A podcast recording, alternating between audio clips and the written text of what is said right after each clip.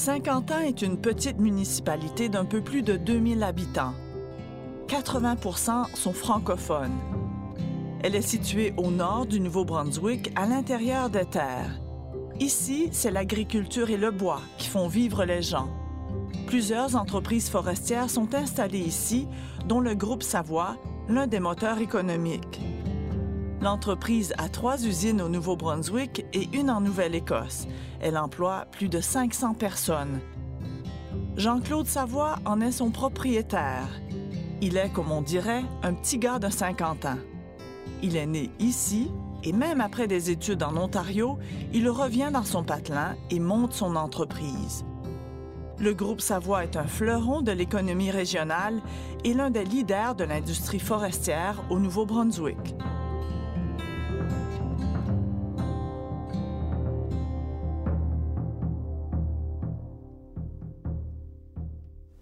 Jean-Claude Savoie, bonjour. Bonjour. Vous n'étiez pas en ligne pour vous diriger en affaires. Comment vous en êtes arrivé là? Bonne question. Euh, oui, j'étais enseignant de, carrière, c'est-à-dire que j'ai enseigné pendant huit ans. Mm-hmm. Mais euh, mon père était directeur général d'une usine de siège, puis il avait toujours rêvé un jour d'être le propriétaire de, sa propre usine. Puis euh, on en parlait, on en jasait, on discutait, puis en tout cas, l'obstacle, c'était l'argent. Mm. Fait qu'à nos deux, on a emprunté euh, sur la valeur de nos maisons. C'est ça l'argent qu'on avait pour investir, pour réemprunter, pour acheter l'usine finalement.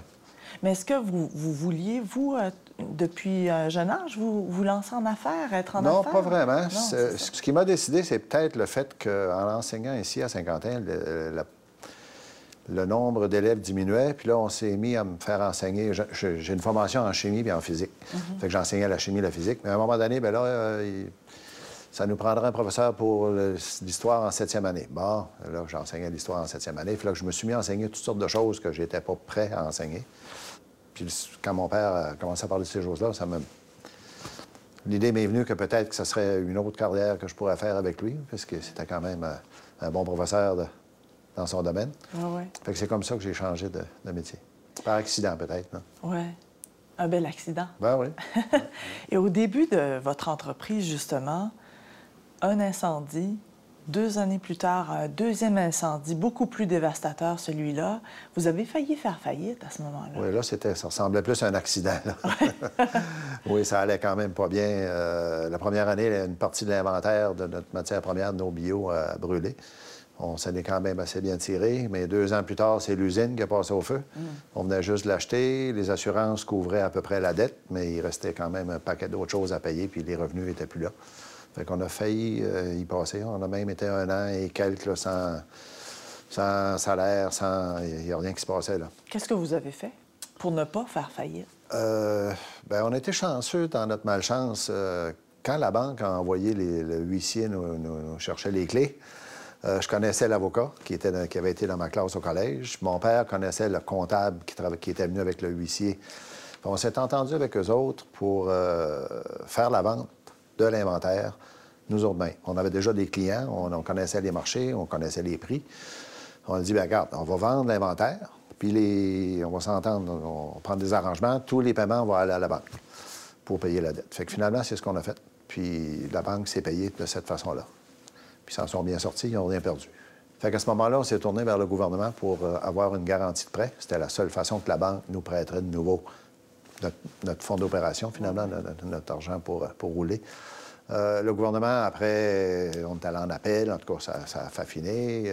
on a réussi à avoir une, garantie de prêt, puis on est reparti avec ça. Puis c'est là qu'on a redémarré. la première fois, c'était à zéro. Là, on était en bas de zéro. Mais on a redémarré. C'était dans les années début 80, les taux d'intérêt étaient à 19-20% Ça a été difficile, très difficile, mais euh, on a persévéré. On a, nos clients nous ont quand même bien supportés. Euh, les clients qu'on avait avant le feu étaient encore là. Puis euh, on est reparti avec ça. Puis là, ben, on a grossi là-dessus. on a tout réinvesti à mesure ce qu'on gagnait. Finalement, on est bien sorti. Ouais. Aujourd'hui, qu'est-ce que vous vendez, en fait, comme type, comme sorte de bois? On est à 100% dans les feuillus, premièrement. Fait que c'est pas du tout les mêmes marchés que le bois de construction, les 2 par 4, 2 par 6. Là, on fabrique pas de ça pour commencer. Au tout début, on fabriquait des composantes de palettes qui allaient vers des fabricants de palettes qui les assemblaient. À un moment donné, bien, l'étape suivante, ça a été naturellement de les assembler nous autres mêmes.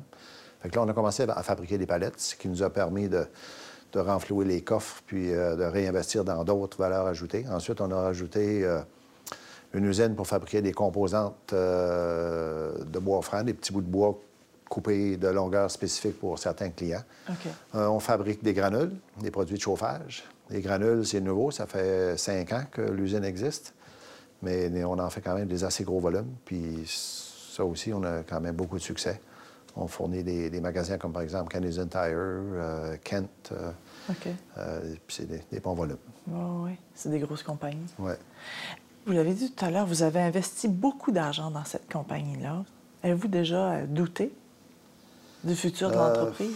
Il y a des moments, oui, il y a des. Je, mentirais si je dirais qu'il n'y a pas des soirs où j'arrive à la maison je me disais. Ça ne marchera pas. Je pense que je vais vendre ça.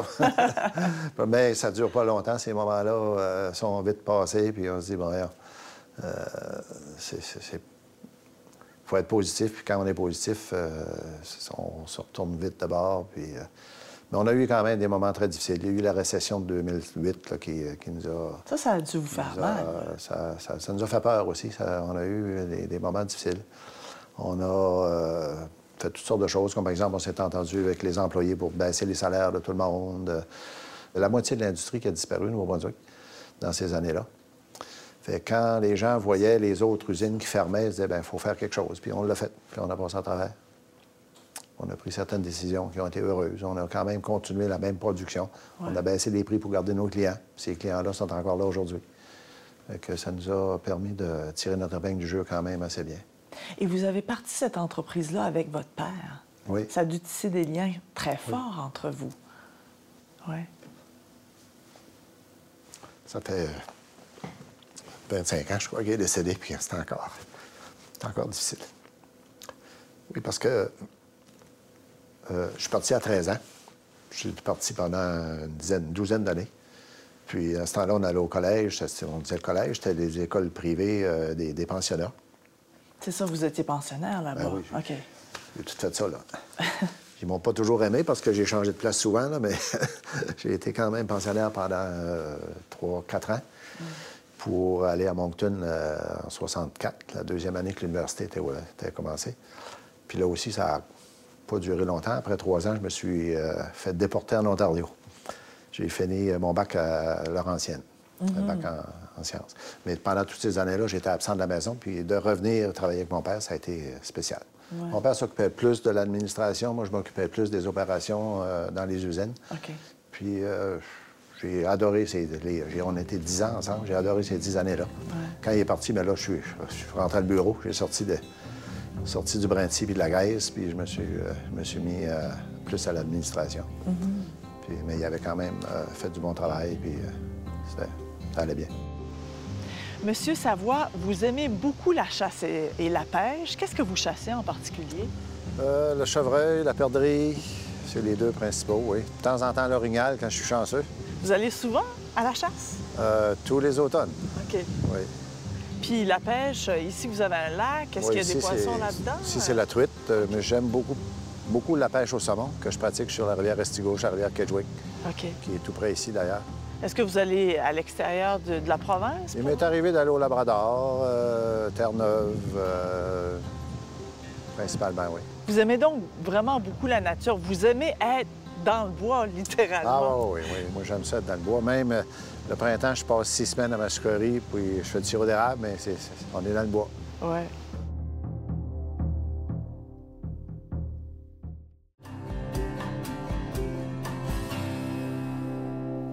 Monsieur Savoie, certains disent qu'en affaires, pour réussir, il faut avoir une tête de cochon. Est-ce que c'est votre cas? Je déjà dit ça, oui. Euh, ma femme me le dit des fois aussi. Tu ne pas dans ces mots-là, mais ça ressemble à ça. Oui, il faut, être persévérant, il faut être têtu. Faut... Si quelqu'un dit non, il faut dire non, tu t'es trompé, c'est pas non que tu veux dire, là. Alors, pense-y de nouveau. Pour le... Non, non, c'est vrai. Il faut être persévérant, il faut être têtu. Faut... Euh, même tête de cochon, oui. Ça, serait- ça pourrait être un, un adjectif qu'il faudrait employer. C'est quoi les autres qualités d'un bonhomme d'affaires? Quand on me pose la question, moi je dis le succès repose sur les gens que tu choisis. Puis, euh, parce que je- la comptabilité, je connais rien là-dedans, je suis pas ingénieur, en tout cas, il n'y a pas quelque chose que je sais pas. Mais quand tu choisis des personnes qui sont compétentes dans les différents domaines que tu as besoin pour faire opérer une, business, bien, c'est, c'est déjà euh, un grand pas de franchi. Là. Je pense que ça a été la, la- la clé de notre succès. D'avoir une, équipe de gens qui est compétents, puis qui peuvent s'entendre, puis qui ont du fun à travailler ensemble. Nos meetings du lun- du lundi matin, on, on a beaucoup de plaisir. Qu'est-ce qui fait qu'on réussit en affaires?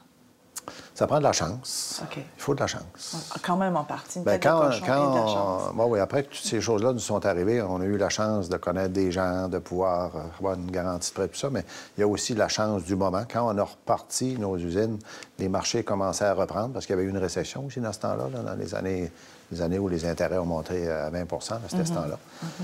Euh, on a été chanceux de pogner le, le début de la vague, puis euh, c'est des choses comme ça qu'il faut... euh, il faut faire notre chance, mais il faut aussi en profiter quand elle passe.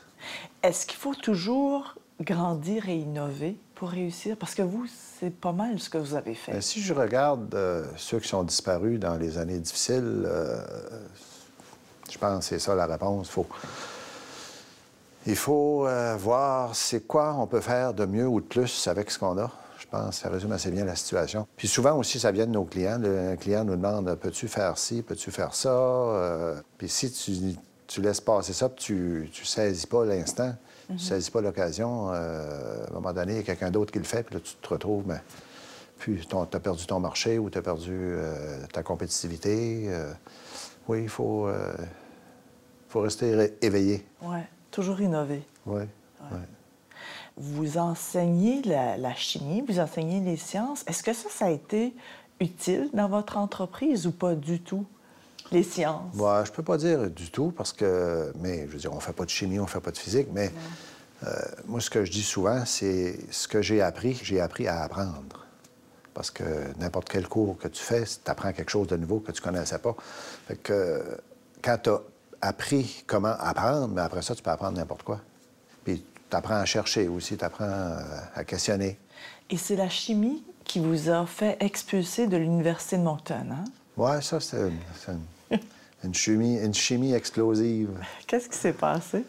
Ah, ben j'avais. euh, un de nos professeurs nous avait montré un certain produit qu'on pouvait fabriquer assez facilement. Il ne nous avait pas montré comment le faire, mais je l'ai découvert par, par moi-même. Puis, euh, c'est un- une pâte que quand c'est humide, tu peux faire n'importe quoi avec, mais quand c'est sec, il ne faut pas y toucher. Après que c'est sec, c'est explosif. Fait qu'on j'avais fait un petit, un petit contenant qu'on s'amusait, on, on sauçait des Q-tips, puis on les laissait sécher. Après qu'ils étaient secs, mais tu le lançais, paf, ça, ça pétait. Je me suis dit, si j'en mettais en dessous d'une poubelle, quand le gars va venir vider la poubelle, ça va péter. Il va avoir une maudite. Mais ils ont déménagé la poubelle avant que ça soit sec. Fait que ça a resté sur le plancher, ça, ce produit-là. Fait que quand il a vu ça, le concierge, lui, il a pris un papier pour l'essuyer, puis ça il a pété dans les mains. Fait que ça lui avait fendu le bout du doigt. Puis on n'a pas aimé ça.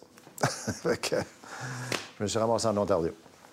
Vous- Sur le train de 5 heures. Ils vous ont expulsé. J'ai j'ai été expulsé. Mais vous êtes quand même devenu, et vous êtes présentement, le chancelier de l'Université de Moncton.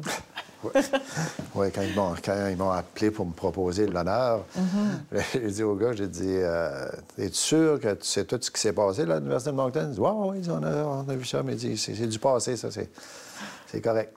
C'est ça. Et c'est pas votre alma mater non plus, l'Université Euh, de j'ai Moncton. j'ai eu quand même un, un bac à l'Université de Moncton à- par après. J'ai fait mon bac en sciences à Sudbury. Puis quand je suis revenu ici dans l'enseignement, euh, j'ai fait mon bac par cours d'été, cours du soir.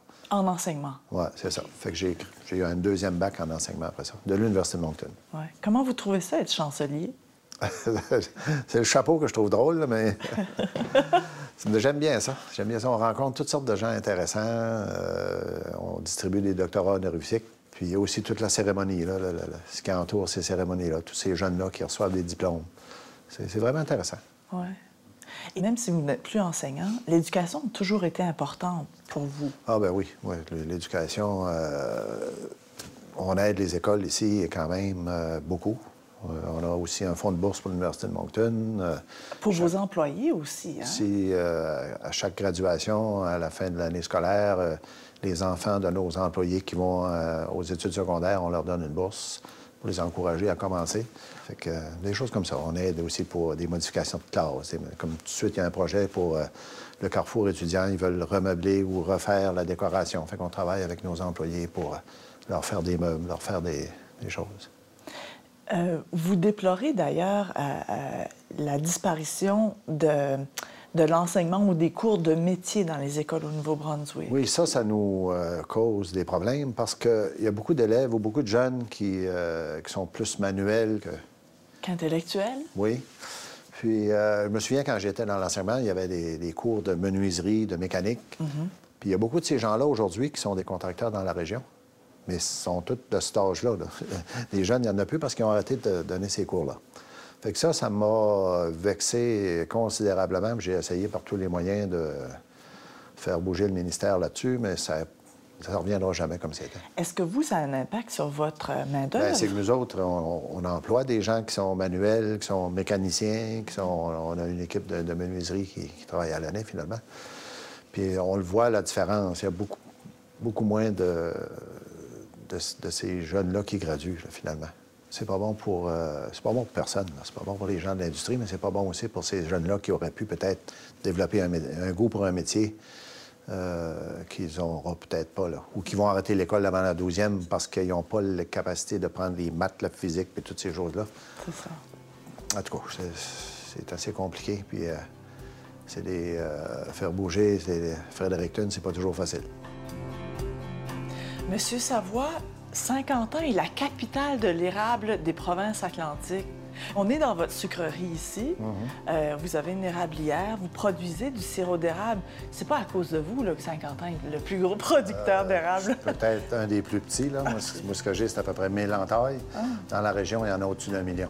Pourquoi faire du sirop d'érable? D'abord, c'est euh, d'abord parce que j'ai accès à des érables que je mhm. peux entailler. Puis aussi, c'est un c'est un loisir que j'ai commencé il y a une dizaine d'années. Ce que je fais depuis quelques années, je donne ma production de sirop à une fondation que j'ai commencée. Puis la fondation s'en sert pour ramasser des fonds pour euh, aider les gens qui en ont, qui en ont besoin. Mm-hmm. C'est une fondation qui porte le nom de votre père, la Fondation Hector Savoie. Euh, c'est important pour vous de créer cette fondation à, l'honneur de votre père? Oui, oui, parce que mon père est un, homme très généreux. Puis euh, je pense que je veux continuer dans, cette veine-là en faisant cette fondation-là.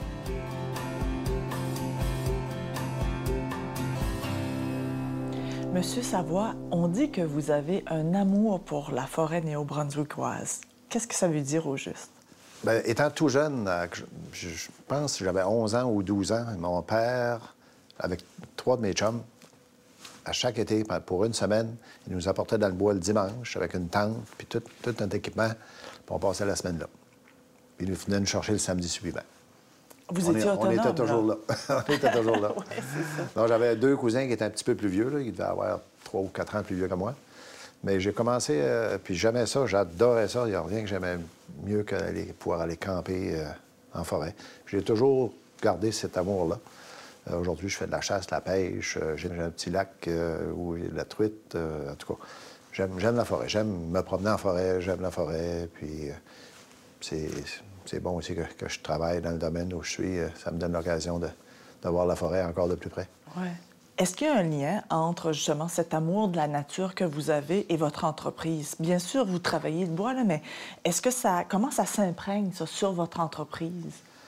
Bien, peut-être pas sur l'entreprise comme sur la façon d'exploiter la forêt, peut-être, comme, ou ma philosophie derrière tout ça, c'est que la, forêt, faut quand c'est un jardin, on peut le récolter, mais il faut faire attention de comment on le récolte puis comment on le traite. On est euh, certifié euh, SFI, qui est Sustainable Forestry Initiative, qui est un organisme de certification, finalement, qui s'assure que ce qu'on fait en forêt euh, reflète vraiment euh, les bonnes pratiques environnementales. Puis euh, on est vérifié à chaque année. On a tout un paquet de procédures. Puis de, pas mal de papiers là, à, remplir et les directives à suivre. Et la, province, à oui, oui, ok. Puis la province aussi nous, nous suit quand même d'assez près aussi. là. Tous les gens qui opèrent en forêt Nouveau-Brunswick sont certifiés SFR. Il faut l'être. Sans ça, tu peux pas avoir accès à la forêt. Qu'est-ce qui reste d'un arbre après que le groupe Savoie est passé? Il reste les feuilles. C'est à peu près tout. Ben, en général, on peut dire ça comme ça. là. On- Presque tout ce qui est, dans l'arbre est disponible pour chacun de nos produits. Même les granules, on le fait avec les branches. Euh, on fabrique des palettes avec la partie moins belle de cet arbre-là. Puis la partie la plus belle, ben, on fait des composants pour les armoires, les meubles, euh, pour ça. Fait que on se sert de tout, finalement. C'est de rajouter de la valeur. Moi, ça a toujours été une... Puis mon père le, le- le disait souvent aussi, c'est de valeur qu'on ne peut pas faire plus avec notre bois. Bien, cette pensée-là m'habite à tous les jours. là. On essaie toujours de faire plus avec notre bois. Fait qu'on on récupère tout, finalement. Êtes-vous plus capitaliste ou environnementaliste? Je dirais un mélange des deux. On ne peut pas être seulement environnementaliste, on mangerait quoi? Moi, je crois qu'il faut qu'il y ait une balance entre les deux. là. Il ne faut pas détruire euh, sans penser au lendemain, mais il ne faut pas non plus dire on touche à rien puis on vit comme les hommes de caverne, finalement. Il faut, faut être quelque part entre les deux. Est-ce que euh, les, les gens, vos fournisseurs, est-ce que vous leur demandez à eux d'être aussi éco-responsables que vous, vous l'êtes? On a quelqu'un qui s'occupe justement des fournisseurs de terres privées. Les plus difficiles, c'est les petits propriétaires qui ont 100 acres ou 200 acres. Euh, souvent, ils vont faire à leur façon, puis il n'y a pas de manière qu'on peut le- les faire faire autrement. là. Si quelqu'un décide qu'il rase sa terre, il va, il va la raser. Là. Euh, mais on essaie quand même de leur faire comprendre que c'est mieux de faire des coupes sélectives ou enfin de, de- de faire des pratiques euh, plus euh, acceptables. Mais les plus grands producteurs, comme les Irving ou les Acadian, euh, ces gens-là qui ont des, des- quand même des grandes forêts industrielles, eux autres sont obligés de suivre les règles euh, gouvernementales. Il fut un temps où on parlait beaucoup de la coupe à blanc, euh, où l'industrie euh, forestière se faisait énormément euh, critiquer pour ça. Est-ce que l'industrie a changé aujourd'hui? Est-ce qu'elle gère mieux la forêt qu'il y a 20 ou 30 ans, par exemple? Oui, il y a eu quand même des changements. un des changements quand même assez importants, c'est que la taille des coupes à blanc a diminué de beaucoup. Il s'en fait encore? Ah oui, ça en fait encore. Mais c'est que les gens ont une drôle de perception de c'est quoi la récolte forestière. Si tu passes à côté d'un champ d'avoine, un beau champ jaune, le mois de septembre, c'est beau, c'est doré. Euh, les gens du gars comme c'est beau. Mais c'est une coupe à blanc, ça. Ça fait longtemps qu'elle a été faite, mais il n'y a plus jamais un arbre qui va pousser là. Tandis qu'en forêt, on fait une coupe à blanc. C'est lettre. Il y a des arbres renversés, il y a des souches, il y a toutes sortes. Ça a l'air du diable. Mais passe là dans cinq ans, ça va être une nouvelle forêt qui va être là. C'est, un jardin qui- qu'il faut récolter, mais les intervalles sont tellement grands que euh, on a comme perdu la notion que c'est un jardin finalement. C'est un endroit où on récolte des choses. Mais va dans une coupe à blanc en forêt, c'est plein d'animaux, plein d'oiseaux, plein de souris, d'écureuils, des chevreuils, des orignaux, des lièvres. Fait que euh, je pense que I rest my case, comme on dit en anglais. Oui. Mais est-ce que l'industrie forestière a changé la façon qu'elle gérait la forêt, a appris à mieux gérer la Bien, forêt? il y a beaucoup moins de gaspillage. Je pense que une chose qui, euh, qui faisait peut-être mal au cœur euh, aux gens, c'était le gaspillage qui se faisait. Comme dans le temps, je coupais un arbre, on prenait la, la- la partie, la, la plus belle partie, puis le reste restait là. Ce qui était le plus euh, payant. Moi, c'était le plus payant, mais il n'y avait pas. Aussi, l'autre problème, c'est qu'il n'y avait pas vraiment de marché pour le restant de cet arbre-là. Il y avait peut-être du bois de chauffage qu'on aurait pu faire. Ah ouais. Mais, l'industrie a changé. On, a des meilleures pratiques environnementales. On fait beaucoup plus de sylviculture. Euh, il y a encore des plantations. Des endroits où les arbres sont tous à 80-90 ans. Un épinette, ça vit quand même pas tellement vieux. On les coupe, ben, faut, on plante d'autres choses à la, à la place. C'est comme des jardins, mais la rotation est tellement plus longue. Là, vous êtes à la semi-retraite. Est-ce que c'est difficile pour vous de prendre une une retraite complète? De l'entreprise Oui. pour laquelle vous avez à peu près mis euh, toute votre vie? Ouais, la retraite complète, je pense. euh, Je vois pas la journée que ça pourrait arriver. Là. Ah oui, hein? Non, je- ça m'intéresse trop quand même de savoir tout ce qui se passe. Euh, Même des fois, peut-être ils me trouvent tannant là, de, D'être toujours là, toujours là, puis de, de demander pourquoi ci, pourquoi ça, pourquoi vous avez fait ça. Mais, euh, mais je, je profite quand même du- de, de l'autre moitié de ce temps-là pour euh, la pêche, la chasse, les voyages. J'ai pris le temps de, de me détacher un peu. Euh, Vous avez deux enfants. Est-ce qu'il y en a un des deux qui va prendre la relève de votre entreprise? Euh, je crois que ce serait plutôt ma fille qui, qui semble plus intéressée et, se diriger dans, ce sens-là. mon fils trouve ça que c'est trop une grosse, c'est une grosse affaire, puis c'est quand même intimidant, là, 600 employés avec tout, tout ce qui vient avec. Mm-hmm. non, ma fille et son, et son chum sont en ligne dans, dans cette direction-là. Jean-Claude Savoie, merci beaucoup. Merci, ça m'a fait plaisir.